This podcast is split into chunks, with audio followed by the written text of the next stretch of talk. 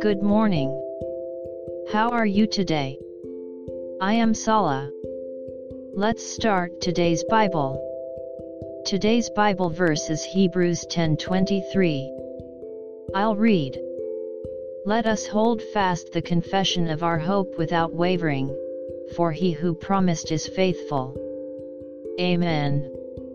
The Bible is full of words of God's promises. It is a treasury of words of hope. But when we turn our eyes to this world, we are bombarded with one word after another that discourages hope and upsets our hearts. Each time this happens, our spirit, soul, and body are flattered.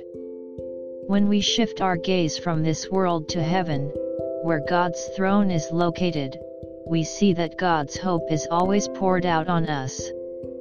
May we be comforted by the word of the Lord today. God bless you. See you tomorrow.